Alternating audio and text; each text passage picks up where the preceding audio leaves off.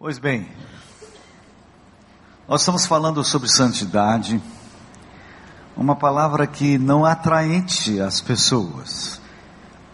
As palavras elas comunicam ideias e às vezes sentimentos. E às vezes nós temos conceitos tão distorcidos de santidade que santo parece uma coisa estranha. Geralmente a gente pensa numa pessoa, aqueles imagens com aquela cara de peixe morto com uma rodinha na cabeça. Parece que nós não somos atraídos pelo conceito de santidade. E hoje vamos falar de santidade e sexualidade. Complica mais ainda o meio de campo, hein? Porque parece coisas antagônicas. Na mente de alguns, como é possível santidade e sexualidade? Eu falei que tem uns adolescentes naquela ponta lá hoje que eu ia chutar a canela deles. Pode ficar firme aí que eu vou pegar vocês.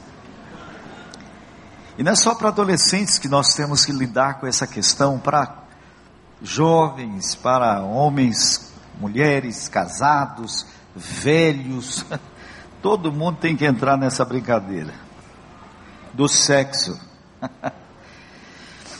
É, no meio evangélico, existem duas tendências excludentes com relação a exorcismo, com relação ao diabo. Existem aqueles grupos evangélicos que tudo é o diabo. Tudo. O diabo tem uma costa larga, tudo, tudo, tudo põe nele. Tem grupos que pregam que toda doença é colocada por, pelo diabo. Se você está com a doença que o diabo te colocou. Só existe dois casos na Bíblia que Jesus trata uma enfermidade como possessão demoníaca. O caso de um surdo mudo, que Jesus expulsou o demônio da surdez. Jesus não trata outras enfermidades como sendo demônio. Então nós temos que perceber o seguinte: pode ser que existam enfermidades colocadas pelo demônio. Há possibilidade, sim, porque Jesus tratou um caso assim. Mas Jesus não falou da mesma maneira com o leproso, com o paralítico, ele não chamou de demônio da paralisia, de demônio da lepra. Não é? Então nós temos que cuidar. Então, de um lado estão aqueles que atribuem tudo, tudo é o diabo. Mas do lado, em outros grupos também crentes evangélicos, cristãos, estão do outro lado que nada é o diabo. O diabo parece uma pessoa inoperante. Parece que alguns nem, nem dão muita bola pela sua existência, acham que tudo é conosco.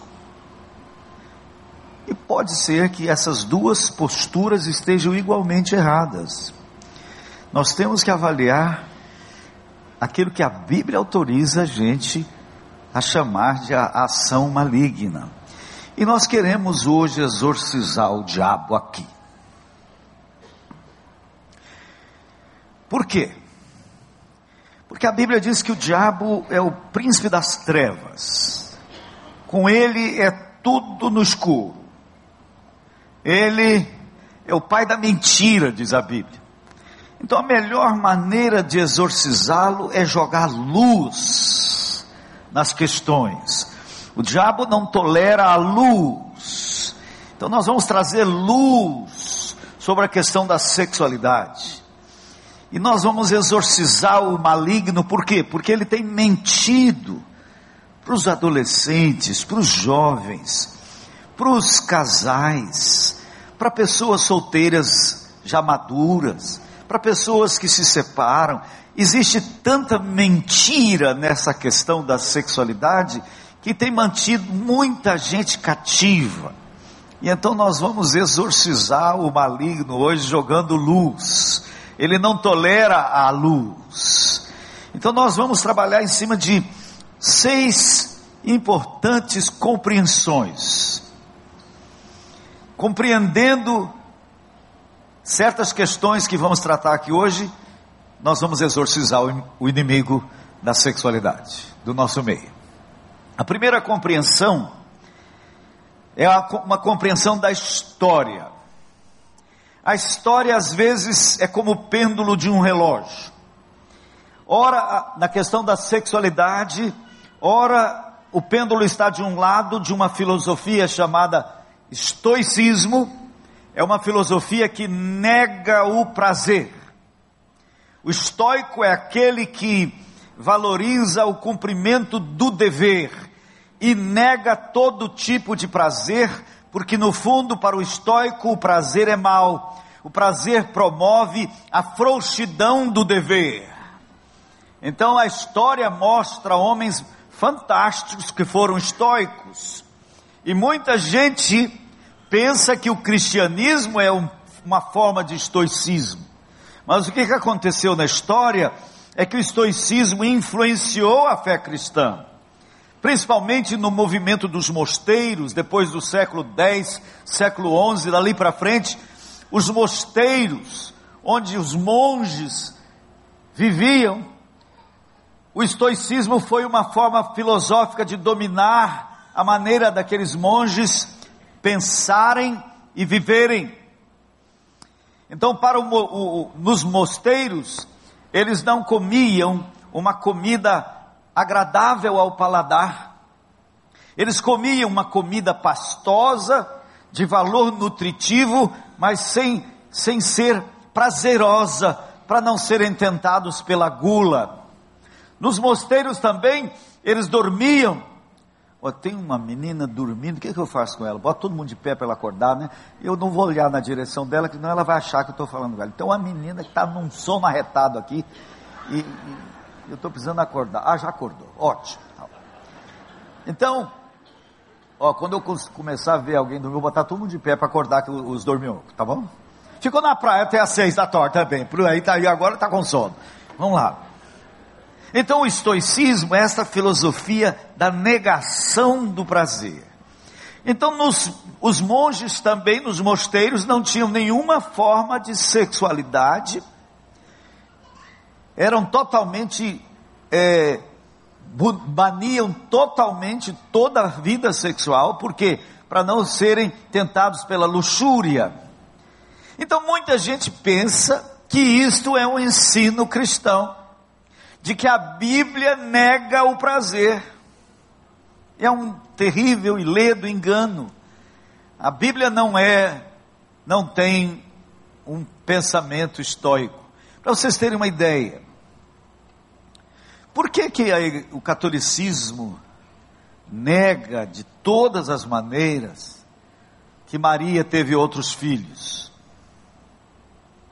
A Igreja Católica ensina que Maria só teve Jesus e depois nunca mais teve nenhum filho, que ela nunca conheceu sexualmente a José, que ela foi virgem para sempre. Jesus foi um milagre, é isso que a Bíblia diz. Maria era uma adolescente, ela tinha perto talvez dos 16 anos de idade, já era casada com José, por causa da prática judaica de casarem as crianças bem cedo, e depois, quando chegavam numa idade de viverem juntos, faziam uma grande cerimônia, e aí passavam a viver juntos. Maria já estava casada com José, mas não tinha chegado ainda nessa fase de viverem juntos. Então, provavelmente era uma adolescente, saindo da adolescência, quase chegando na época de agora a, a boda se consumar e ela passar a viver maritalmente. José não era um velho decrépito, como as pinturas querem mostrar. Querem mostrar José como um velho decrépito para dar a ideia de que ele não transou com a Maria. Vocês já viram católicos defendendo esse negócio de unha e de Não, Maria não teve outros filhos. Quando a Bíblia é explícita, em Mateus 13, 14, tem textos claríssimos. Fala dos nomes. E olha, Maria teve uma penca, pelo menos uns seis.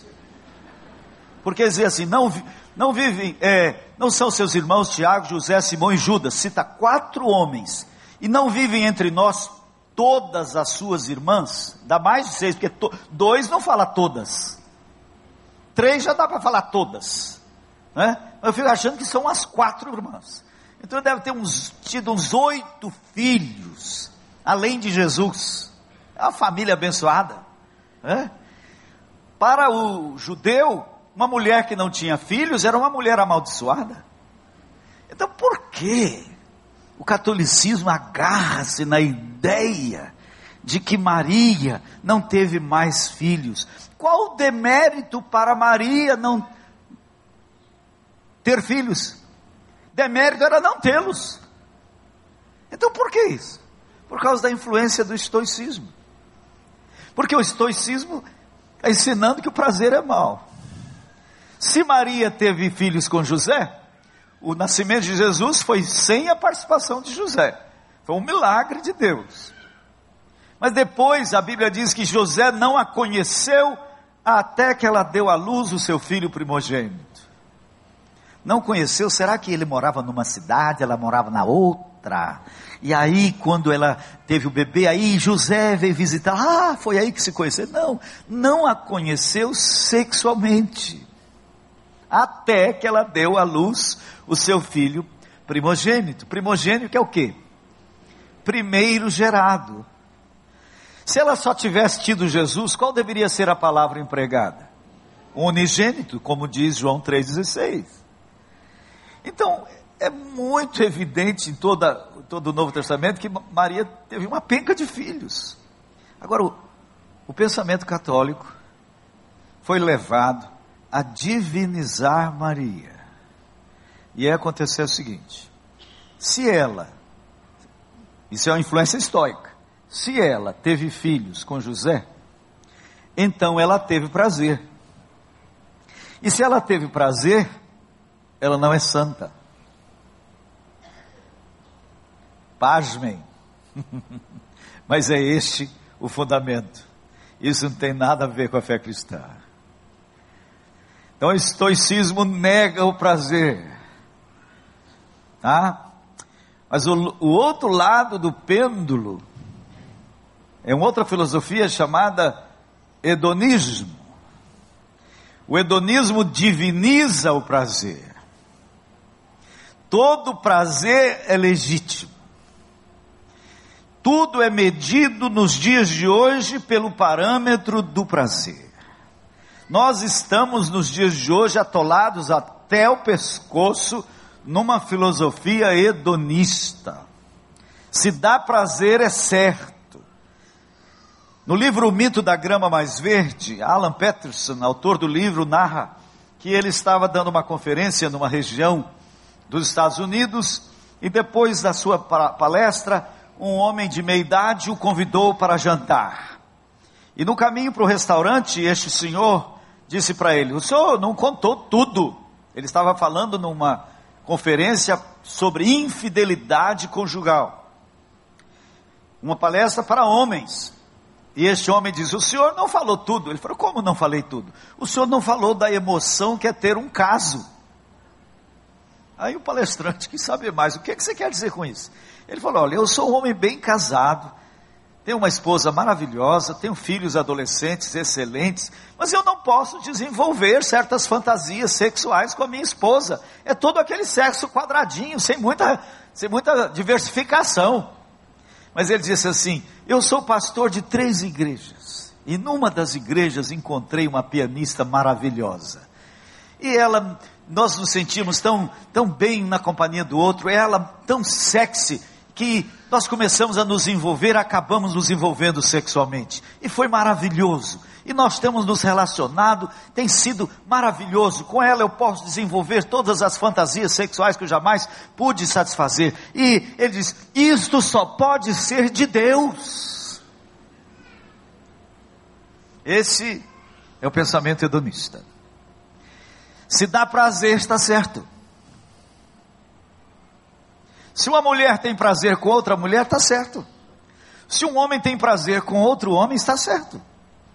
Porque Deus, afinal das contas, é quem criou o prazer.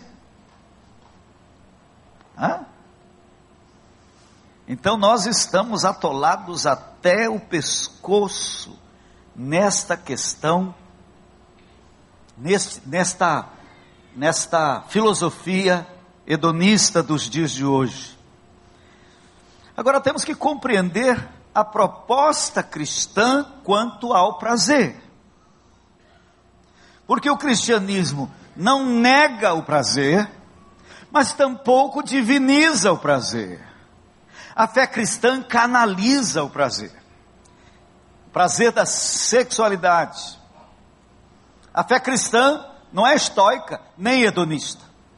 Ela canaliza todo o prazer da sexualidade para dentro de uma estrutura que é o casamento. O sexo, biblicamente falando, só pode ser praticado dentro da estrutura do casamento, porque é a estrutura do pertencer ao outro, é a estrutura de ser, seu corpo não ser mais sua propriedade, sim do outro. Agora, nós vamos analisar muitos aspectos aqui dessa questão e por isso que eu chamo a atenção dos adolescentes, porque vocês vão ter que compreender hoje esse negócio de ficar. Tem um rapaz batendo papo com as meninas ali que eu quero que ele pare. Eu quero que você pare, que você está atrapalhando. Viu, meu filho? Você mesmo, você. Você está atrapalhando as meninas aí a, a refletir. Falou? Então eu quero que você fique quieto. Tá bom? Senão, vai, vou ter que ser desagradável com você.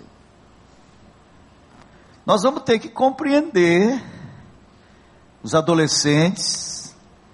Nós vamos ter que lançar luz nessa questão do ficar.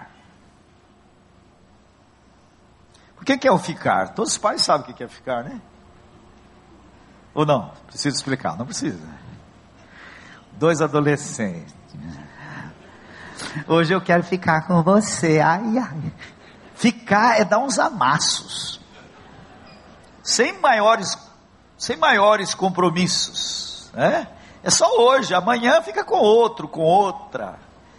Também o pessoal lê a Bíblia errado. Agora, estou velho já, acabou.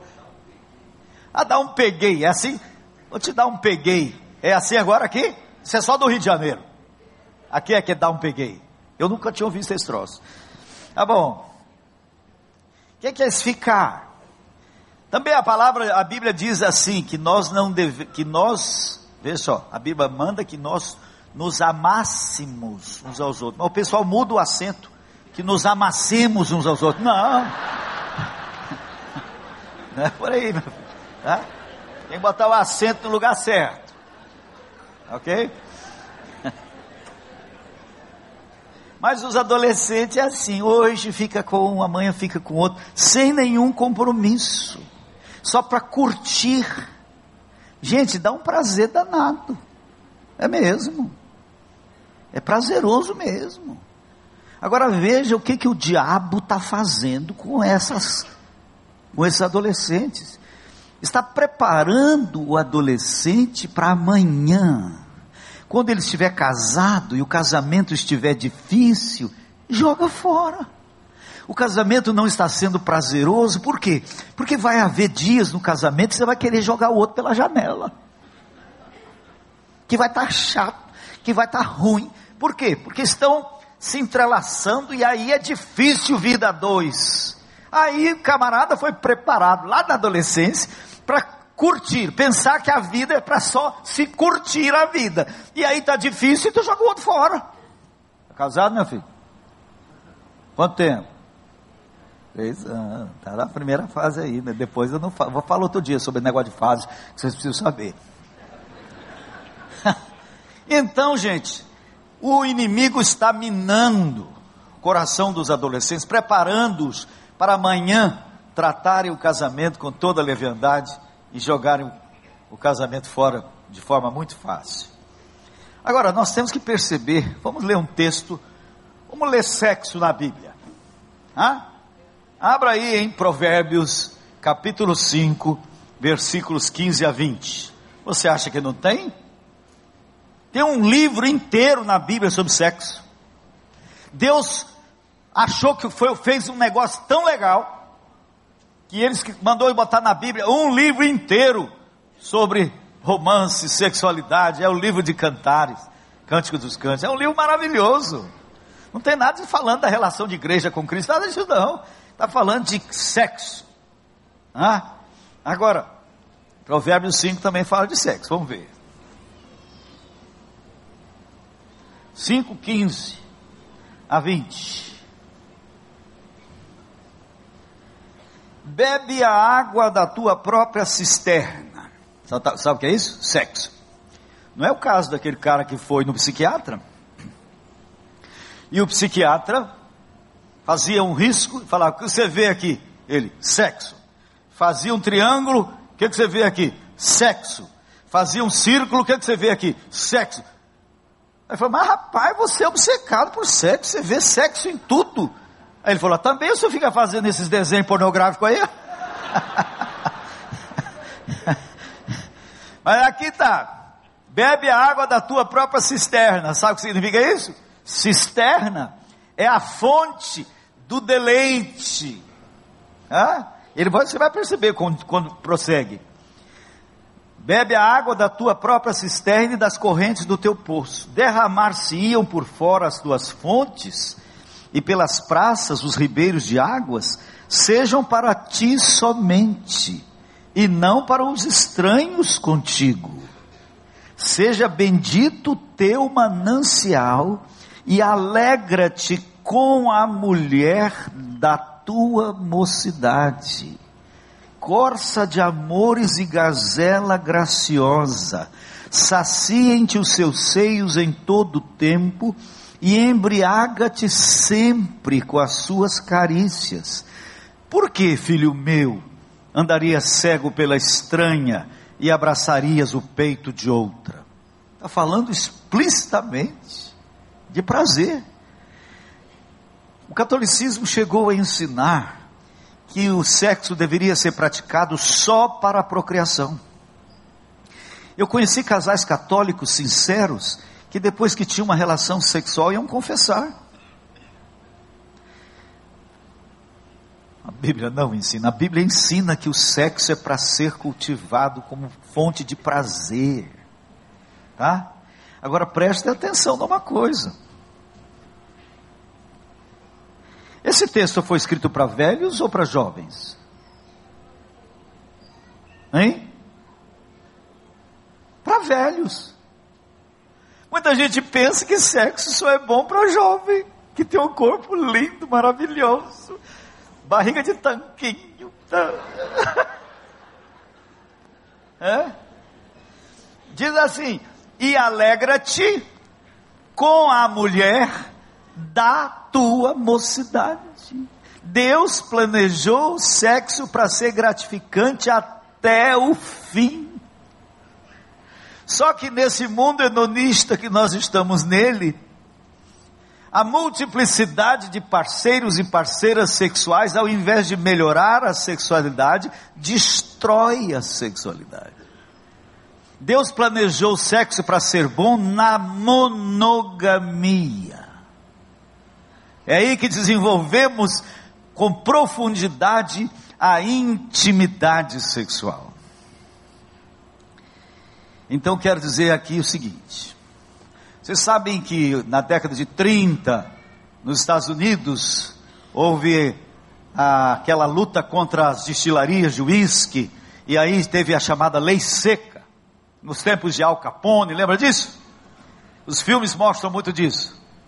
Então quero dizer que a Bíblia ensina para você jovem, que para você solteiro, não só jovem, todo solteiro, que para você é lei seca. Sexo para você, lei seca. Tolerância zero. Tá? Agora para os casados, é enche a cara.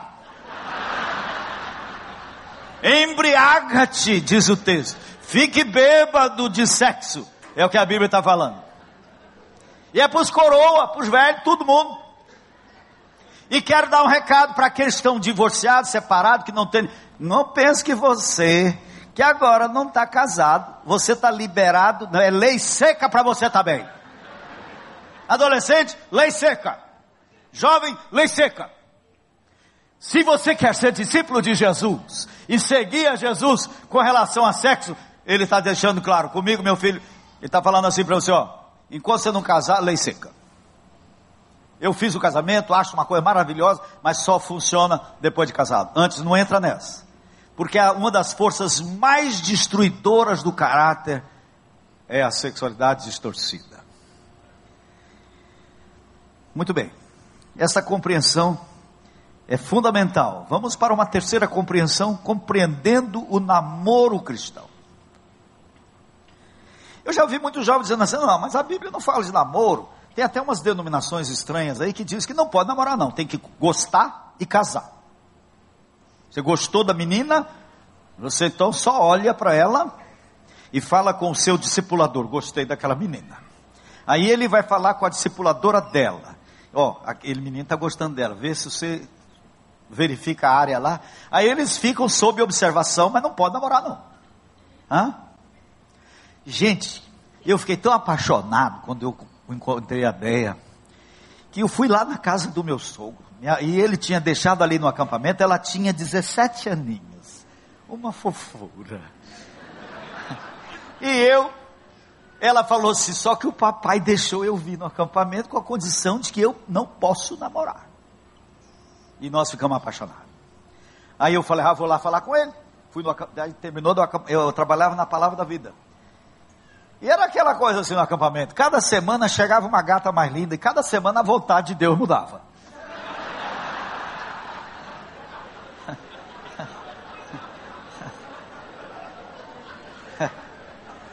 Aí, mas quando eu encontrei aquela menina, acabou tudo. Não tinha mais pensamento para ninguém. Fiquei a gíria da época era gamado, fiquei gamadão. Aí fui falar com o pai dela. Lá ela morava lá no bairro da Lapa, em São Paulo. Aí cheguei lá, quando eu cheguei lá, a minha sogra falou assim: o Guinha, o, nome, o apelido dele, falou que não, não vai, ele já tinha subido para o quarto, de pijama, ele, foi, ele falou que ele não vai descer para te receber, não. Aí eu falei para ela assim: ó, oh, que machão. Oh, fala para ele que eu só vou embora quando ele descer. Aí a menina que já estava gamada caiu aos meus pés. É esse o cara. Aí daí a pouco lá vem ele descendo a escada. Aí eu cheguei e falei, seu Frago, eu e a Déia começamos no, no, acampamento a namorar, estamos apaixonados e eu tenho certeza que é da vontade de Deus o nosso namoro. Aí ele falou assim: ó, o mesmo Deus de vocês é o meu. Se ele falou com vocês, eu sou o pai dela, ele vai falar comigo também. Eu falei, o senhor está certo, o senhor está certo. E ele falou, enquanto ele não falar comigo, vocês não vão namorar. Eu falei, o senhor está com toda razão. Tá bom, nós vamos esperar. Sabe quanto tempo, sabe quanto tempo nós esperamos? Um ano e oito meses. É, meu filho. O amor aguenta, a paixão não aguenta, não. Cada vez mais apaixonado. Mas no dia que eu estava trabalhando com a palavra da vida, fazendo uma conferência aqui no Rio de Janeiro, e minha, minha noiva, ela, nós não éramos namorados, não, era só gostava um do outro. E ela estava entre os índios em Mato Grosso. Eu recebi um telegrama aqui no Rio. Sim. E ela recebeu outro lá. Sim. Ele falou: no dia que Deus me falar, você pode casar no outro dia. Gente, eu tive um relacionamento maravilhoso com meus sogros. Por quê? Porque nós não nos rebelamos. Nós entendemos que Deus é assim. Se Ele é o Pai, a Bíblia manda que ela obedeça em tudo ao Pai, está certo Ele. Se tornou um Pai verdadeiro para mim. Fomos um, um casal maravilhoso na nossa vida. E estamos casados há 47 anos. E eu estou achando que o nosso casamento vai dar certo. Estou com a suspeita. Porque continuamos apaixonados até hoje. E já, já tiramos muita craca do nosso relacionamento.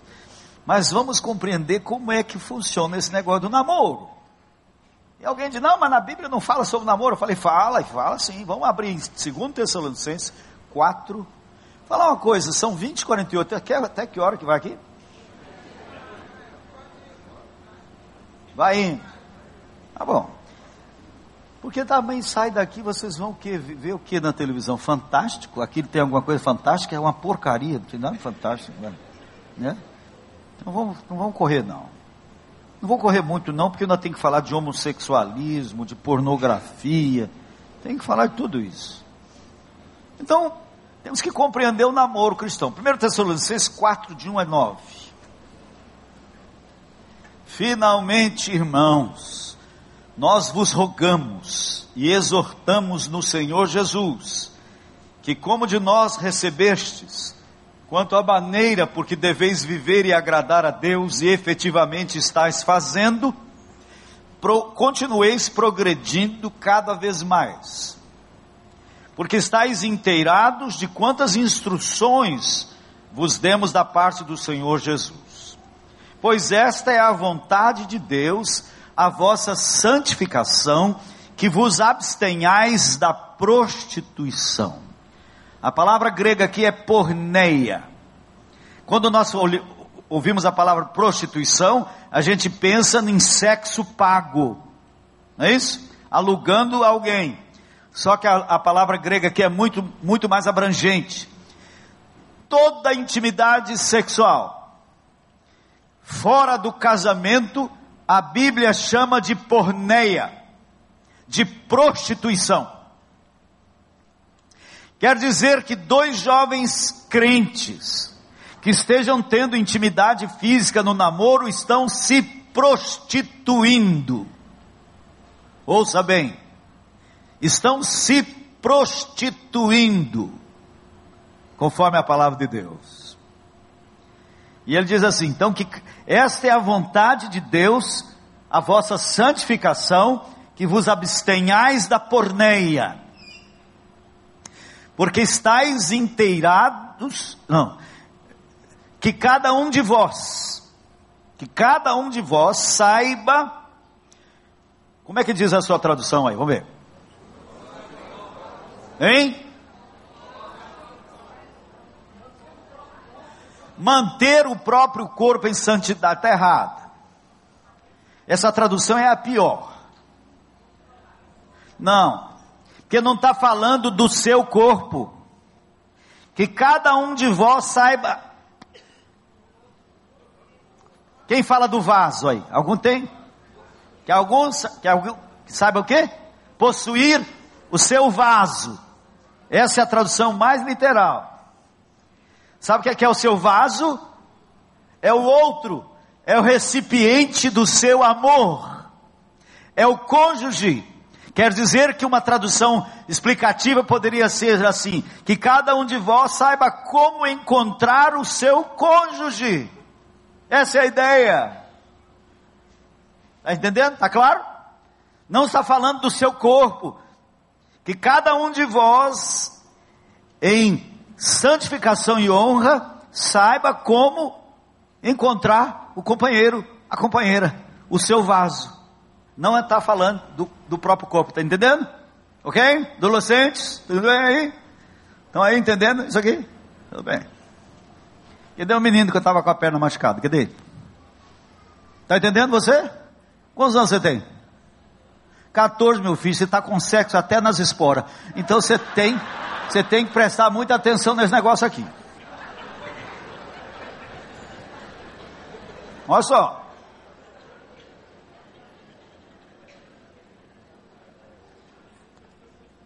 Diz assim, quer dizer, está falando de namoro. Como encontrar o companheiro, a companheira. E é homem encontrar mulher, mulher encontrar homem. Não é o homem encontrar homem, mulher encontrar mulher. Dá claro isso? Isso é perversão. Mas nós vamos deixar isso para o fim. Pois bem, que cada um saiba então encontrar o seu cônjuge, não com o desejo de lascívia. Não se encontra o companheiro ou a companheira pela via da sexualidade. Não é transando antes para ver se vai dar certo. Hã? Hoje começa namoro, os filmes, as novelas, tudo assim, começa namoro, já leva para a cama. E vai se perdendo o lirismo, a mulher está se masculinizando. Porque a mulher está perdendo a sua beleza, o seu lirismo, o romance. Porque a mulher, com medo de ficar solteira, está se entregando, e muito pior, ela que está atacando. E os homens estão se acovardando, os homens estão com medo. Vocês sabiam que a Inglaterra é o país onde tem um, o maior índice de casais bissexuais? Os homens ingleses estão amedrontados, por quê? Porque a mulher está tomando a liderança.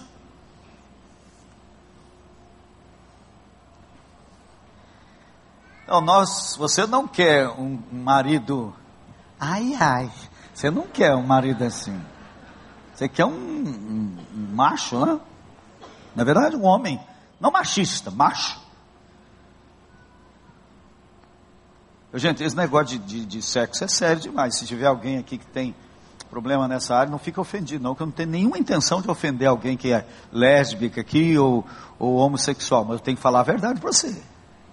Tem que falar a verdade. A verdade é que ninguém nasce homossexual. Mas deixa isso por fim. Vamos lá. Então, a palavra diz: não com o desejo de lascívia, como os gentios que não conhecem a Deus. Programa Malhação, é, é, é programa para quê? Em adolescentes, Malhação. Para ensinar a transar. Está empurrando os adolescentes para a sexualidade.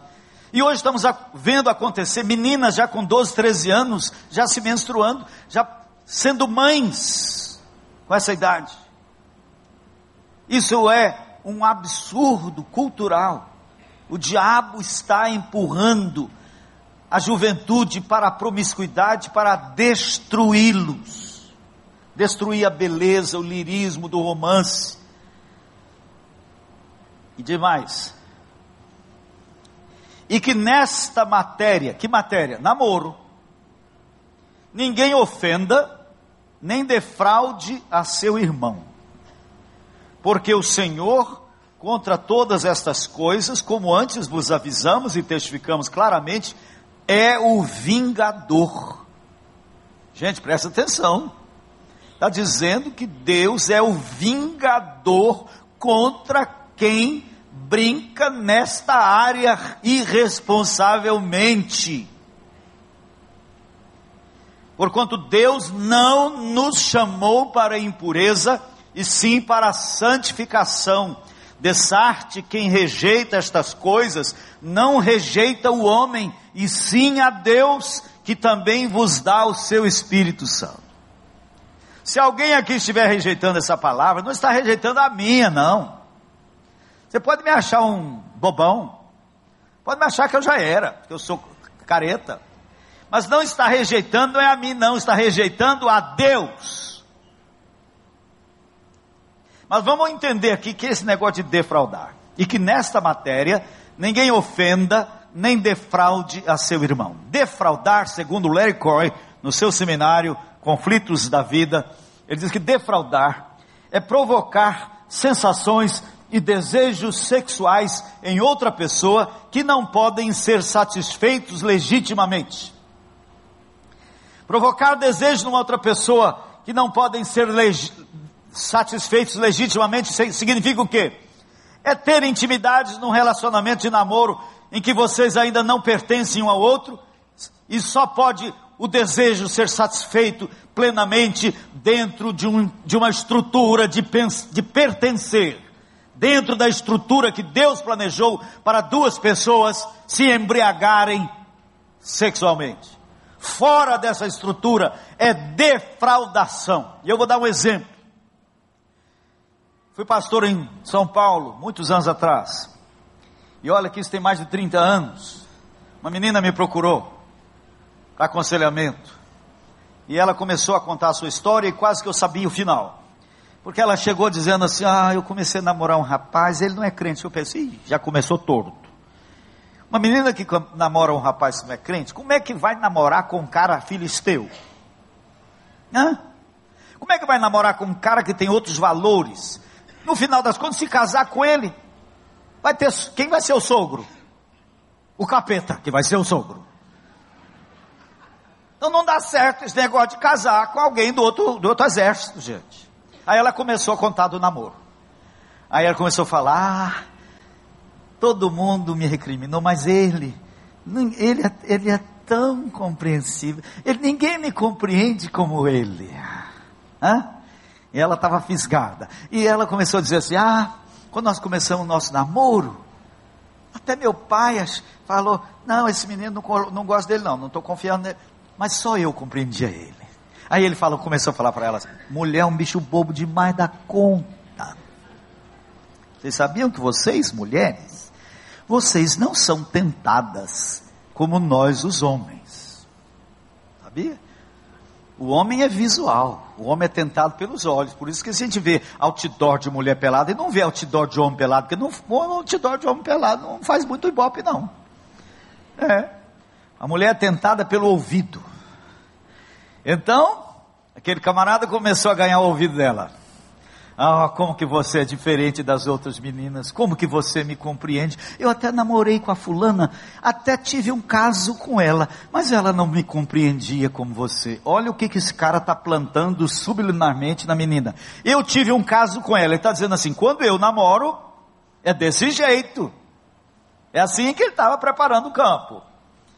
Aí, passou o tempo, ele começou a fazer cenas de ciúme. Você não me ama de verdade. Porque se você me amasse de verdade, você daria provas do seu amor. provas do seu amor. O que, que ele está querendo? Levá-la para a cama. Isso é defraudar. E ela? Ela pensava no velho Grinaldo e ele pensava na cama. Ela queria segurá-lo para levá-lo para o altar. E ele queria levá-la para cá. Então ela começou a fazer pequenas concessões. Ela era crente de verdade. E assim ele foi só ganhando espaço e fazendo cenas de ciúme. Até que aquela menina não resistiu, porque não dá para resistir, gente. Gasolina de crente pega fogo também. Aí aquela menina acabou dormindo com ele. Aí quando ele a teve sexualmente, ele passou a desprezá-la, a tratá-la mal. Tá? Só a procurava para ter intimidade com ela. E ela consentia pensando que era a maneira de segurá-lo para o casamento. E assim o tempo passou. Ele parecia com outras namoradas, e aí a procurava e ela cedia. Até que ela engravidou. Quando ela engravidou, ele jogou no rosto dela que vão falar de você lá na igreja. Quem que ficou com o problema? Foi ela. E agora ele começou a fazer a cabeça dela para abortar. Nós não podemos ter esse filho. Mas eu prometo a você que um dia vamos nos casar. E ela não queria de jeito nenhum. E ele tanto fez, tanto fez, fez promessas e mais promessas, que ela acabou consentindo. Ela foi numa médica amiga dele, certamente o, que já havia levado muitas outras lá e fez aborto. Estava sentada na, no meu escritório, querendo morrer. Ela tinha abortado de gêmeos. Ela queria morrer. Esse é o mundo que nós estamos nele. Nos Estados Unidos, um ônibus para na porta de uma escola, de primeiro grau Qualquer adolescente que quiser ir para uma clínica de aborto, pode pegar aquele ônibus. O professor não tem que saber. O orientador não tem que saber. Os pais não têm que saber. Porque o grito geral é que ela tem que ter direitos sobre o seu corpo. E ela vai para uma clínica de aborto e faz aborto. Então nós estamos num, num mundo em que camisinha não protege totalmente, pílula não protege totalmente. Então, mata-se. Por quê? Porque o prazer é mais importante do que a vida.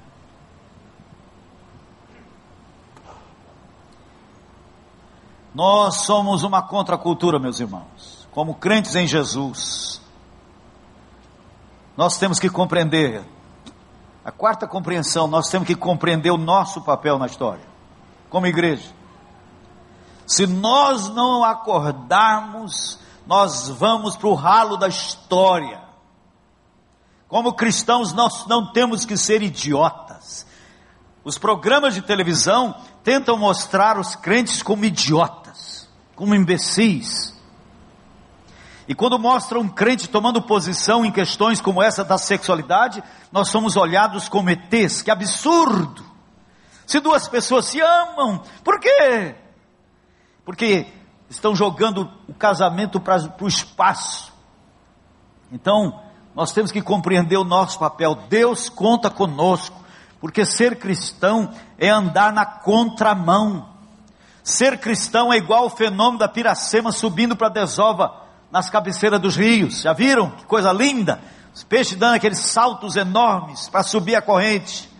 Para descer até um peixe morto desce, a água leva, mas para subir tem que estar muito vivo. Mas é toda a pressão, jovens, adolescentes da sua escola. Você vai receber toda a pressão do mundo. Por causa dessa área da sexualidade. Você vai ser zombado. Um menino, um rapaz que não tem vida sexual é zombado. Uma menina é zombada. E isso por amor a Jesus Cristo nós temos que subir contra a corrente. Eu, dou, eu louvei a Deus pelo Cacá, quando foi dar uma entrevista, e a moça, a repórter queria zombar dele, dizendo, ah, quer dizer que vocês são virgens, nunca. Ele falou, eu tenho o privilégio de estar me guardando para minha esposa. Isso tem que ser macho demais. Para subir, para descer a correnteza, qualquer um desce. Antes de eu me converter, eu achava o Zé do Egito bicha. Caramba, o camarada foi lá para casa do Potifar, mulher maravilhosa, lindona, deu em cima dele e ele soltou a roupa na mão dela e se mandou, foi embora. Eu falei: esse cara não é de nada, com a mulheraça daquela. Hoje ele é um dos meus heróis. Se o Zé do Egito tivesse deitado com aquela mulher, seria mordomo até hoje lá. Mas veio a ser primeiro-ministro do Egito. Você quer ser apenas mais um? Continua descendo a correnteza. Mas se você quiser fazer diferença nesse mundo, meu filho, você tem que tomar posição do lado de Jesus, do lado da sua palavra, e você vai ter que subir contra a corrente. Vai receber pressão de tudo quanto é jeito. Mas o que, é melhor? Ser um peixe morto descendo ou um peixe vivo subindo? Hã? Foi para essa vida que Jesus nos chamou. Foi para subir contra a corrente. Ele não nos chamou para um piquenique, ele nos chamou para uma guerra. Uma guerra contra a mentira, uma guerra contra o engano e nesta área da sexualidade, nós temos que tomar posição do que a Bíblia ensina. Por isso temos que compreender o nosso papel na história. E a última compreensão que temos que ter é a compreensão do sofrimento do jovem de hoje. Eu não queria estar na tua pele. Hoje tudo está preparado para empurrar o jovem para a prostituição. Ao lado das cidades, dentro da cidade estão os motéis, antros de prostituição. Por isso eu sugiro que os casais aqui não vão a motel. Mesmo que você seja casado, não entre lá, porque é antro de prostituição. Quer fazer um programa de legal com a sua esposa? Vai no motel direito. Não temos que apoiar essas casas de prostituição. Porque nós somos de Jesus. E nós não somos os bobões da história, não. Nós somos o que temos os superlativos da história. Agora eu tenho que falar um pouco de homossexualismo. Nós estamos sendo impingidos nós estamos sendo, estão tentando fazer descer goela abaixo de todos nós que temos que aceitar o homossexualismo. Não, irmãos. Nós temos que amar o homossexual, amá-lo profundamente, acolhê-lo nas nossas comunidades. Ele tem que se sentir amado e acolhido, mas nós temos que ser verdadeiros com uma lésbica, com um gay, um homem homossexual. Se você quer seguir a Jesus, dar sua vida para Ele, Ele quer você. Venha como você. Venha como gay mesmo. Venha inteiro. Venha do jeito que você está. Mas agora, para andar com Ele, você vai ter que fazer uma opção sexual. Você vai ter, se você não tem interesse no outro sexo, não se case. Você vai ter que ser casto. Uma pessoa, um homem que não tem interesse por uma mulher não deveria se casar. O psiquiatra vai dizer para os jovens, está falando, os psicólogos estão falando, não, assuma o seu homossexualismo. Como crentes nós não podemos ensinar isso. E não é sexo a fonte de significado da vida. Então, uma menina que não tem interesse por um rapaz, não se case. Canalize sua vida para trabalhar para a obra de Deus. Um homem que não tem interesse por mulher, não se case. Você vai ter que ser casto sexualmente. E não pense você que você vai ser menos por isso. Um dos maiores teólogos desse século que terminou, ele morreu há pouco tempo atrás, com 90 anos de idade, John Stott. Tive o privilégio de conhecê-lo nas Filipinas, em Manila alguns anos atrás. Aí tirei uma foto com ele, fiquei até chique do lado dele. Aí perguntei para ele se ele tinha feito algum voto de celibato. Ele falou: Não, não, eu fui ficando, fui ficando. Não ficando como os adolescentes estão ficando hoje, não. E não vi ali um homem frustrado por não ter se casado. Pelo contrário, um homem fantástico. Então não é casamento que faz felicidade de ninguém. Ai da pessoa que se casa para ser feliz. Não é casamento. Só existe uma fonte de vida. Jesus diz: Eu sou a vida. Dois jovens que se amam, que bebem dessa fonte, poderão ser bem-sucedidos no casamento. Mas ai daquele que casa para ser feliz, ele vai esgotar o outro, ele vai exaurir o outro, porque ele está elegendo o outro como sua fonte. Então, se uma pessoa não tem interesse por outra sexualmente, essa pessoa não deveria se casar. Ela deveria ser casto. Ela deveria canalizar sua vida no outro rumo e ser um profissional maravilhoso, ser um cristão fantástico. Não vai ser infeliz causa disso não. É mentira satânica que você, que uma pessoa nasce homossexual. Não é verdade, geneticamente não é verdade é desvio de comportamento. E a Bíblia chama de perversão. Tá? Muito bem. A palavra diz que se alguém quiser viver piedosamente, sofrerá perseguição. O os pregadores da prosperidade que estão aí no mercado religioso estão dizendo que se você for fiel a Jesus, tudo vai ser, vai concorrer para você ser um homem de sucesso, para você ter todos os bens materiais, e você vai ser uma pessoa muito próspera. Isso é mentira você quiser seguir a Jesus, o resultado de uma vida fiel a Jesus não é bênção material, não, é perseguição. Quando nos colocamos do lado da verdade, do lado do direito, do lado da justiça, do lado de Jesus, nós vamos ser perseguidos. E Jesus disse: Bem-aventurados os perseguidos por causa da justiça, porque deles é o reino dos céus. Bem-aventurados quando por minha causa vos injuriarem e vos perseguirem e mentindo disserem todo mal contra vós. Regozijai-vos e exultai, porque é grande o vosso galardão nos céus. Vocês querem seguir a Jesus Cristo as últimas consequências? Você quer pedir a graça de Deus para você não ser controlado pela sensualidade? Você quer que sua vida seja santa também nesta questão? Não pense que ser santo sexualmente é nunca ter um olhar cobiçoso. Nós já falamos isso hoje pela manhã. É como, é como você lidar com a sua sexualidade da maneira de, de Deus. Namorar segundo os padrões do reino. Jovens, não namorem sozinhos, não saiam de carro sozinhos. Dois jovens de carro sozinhos. Está falando assim para o diabo. Tenta a gente, por favor, nós estamos doidinhos para você tentar nós.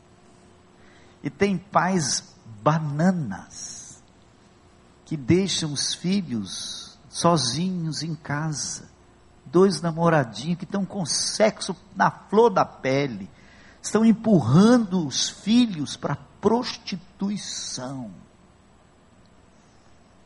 Isso é seríssimo, gente. Reúna os seus filhos, conversem com maturidade sobre isso.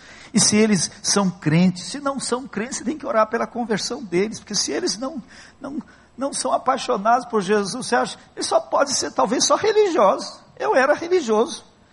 Até os 19 anos eu era doido para ir na zona.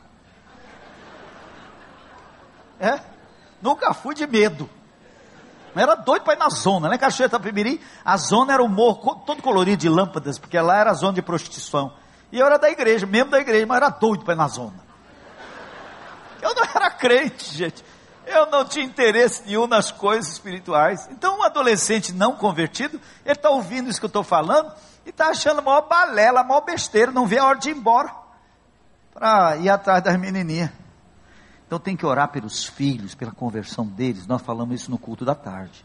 Interceder para que eles se convertam, para que sejam soldados de Jesus e subam contra a corrente. Amém? Se vocês dizem amém de coração, eu peço que a começar de trás, não de uma vez não, de trás, fiquem de pé. Quem assina embaixo do que ouviu aqui hoje, fica de pé. Começar lá de trás. Você quer viver desse jeito, subindo contra a corrente. Aqui está Jesus, o teu povo. Aqui está Jesus, o teu povo, declarando diante de todo principado e potestade. Aqui está o teu povo declarando Jesus, que quer viver para ti, que quer te honrar, Todo dia, quando você orar, jovem, adolescente, santificado seja o teu nome, você está dizendo, Deus, eu quero ser um filho que te honre com a minha sexualidade. Lá na escola, eu não vou ser um bobão lá que vai pela cabeça dos outros. Como aquele cara que todo mundo vivia zombando dele, dizendo assim, ah, você é um quadrado. Você só fala de Bíblia. E um dia ele perdeu a paciência e falou para o cara mais gozador da turma, falou, eu sou quadrado, você é redondo. O outro falou, que negócio redondo é esse? É, eu sou quadrado, eu tenho uma base, eu sei o que eu penso, eu sei o que eu quero, mas você é igual uma bola. Você é levado pela cabeça dos outros. Crente não tem que ser bobão, não. Aqui está Jesus, o povo do Senhor de pé, dizendo: Senhor, conta conosco. Nós queremos te honrar com a nossa vida, com a nossa sexualidade. Queremos te honrar. Gente, fuja da pornografia. Casados, homens, pornografia está invadindo a sua, seu, sua casa, está destruindo o seu casamento. Quantos homens casados, crentes, que estão se enchendo de imoralidade sexual pela, pela internet, por todo tipo de pornografia, tem que cortar, é tolerância zero. Você tem que se deleitar com o seu cônjuge. Você começa a ver pornografia, você vai perdendo o desejo sexual pelo seu cônjuge, vai matando a beleza, o lirismo, o romance. Porque todo mundo vai ficar esbelto a vida inteira. Nós vamos engordar. Mas se um casal se ama profundamente, o corpo, que não tem mais a beleza física da, da juventude, não perde o lirismo, o romance e o prazer da sexualidade. Aleluia! Glória a Deus! Casamos para sempre. Ah, uma mesma mulher. Se tem alguém que já se divorciou e casou de novo, seja fiel a esse casamento e não comece a pensar que tem que pular fora dele quando tiver ruim, não. Vai ter que passar pelo vale da ruindade também. É, é por aí. Aleluia. O que, que nós vamos cantar agora?